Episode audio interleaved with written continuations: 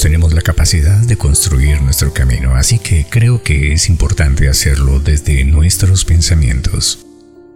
Y de allí surgió esta frase de mi autoría.